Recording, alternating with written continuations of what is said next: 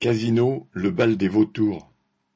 Casino est blessé, les prédateurs se rapprochent, écrit le quotidien Les Échos du 15 juin, et il ajoute La meute se divise en deux camps, ceux qui veulent prendre le contrôle et ceux qui veulent se partager les restes.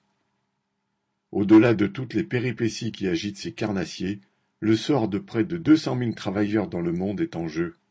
Car Casino, malgré une position en part de marché légèrement inférieure à celle des Leclerc, Carrefour ou Intermarché, regroupe dix mille magasins de tous formats, des hypermarchés géants aux magasins de proximité Vival, en passant par les supermarchés Franprix, Monoprix et Naturalia.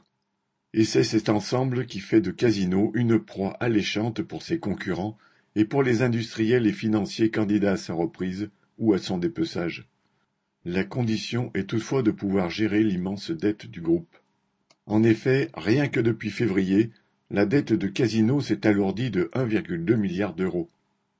Elle atteint aujourd'hui six milliards et demi, auxquels il faut en ajouter trois autres pour Rally, la holding de contrôle du groupe, et 400 millions répartis sur les deux autres holdings.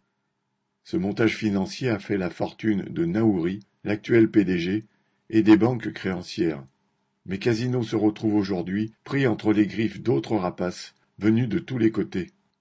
En 2015, alors que l'action Casino était cotée 50 euros, le fonds spéculatif Moody Waters avait mené une offensive en affirmant qu'elle valait 6,90 euros. Un mouvement de baisse sur les marchés financiers s'était alors enclenché, au point que l'action valait 5 euros le 5 juin dernier.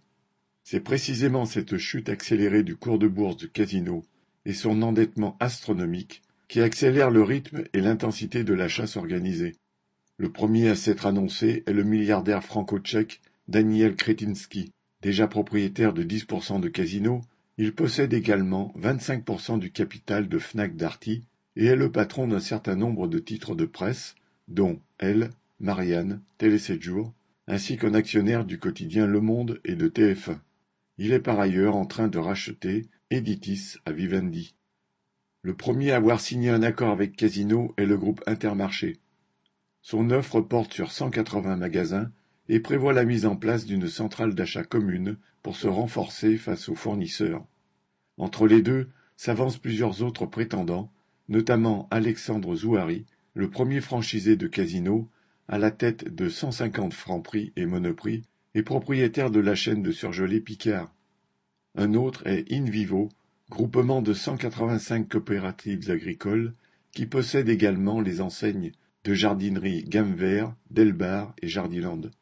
Sans oublier les concurrents directs de Casino, à commencer par Carrefour, très intéressé par les implantations de Casino au Brésil et en Argentine, et qui lorgne également sur Monoprix via son deuxième plus gros actionnaire, la famille Moulin, propriétaire des Galeries Lafayette. Auchan aussi se dit prêt à un rapprochement, et Leclerc, qui a déjà racheté plusieurs hypermarchés, en veut plus. Les crabes sont donc bien sortis de leur panier. Face à cette brochette de capitalistes, tous aussi riches et parasites les uns que les autres, les travailleurs ont le nombre et devront se donner les moyens de défendre tous ensemble leurs intérêts communs. Philippe Logier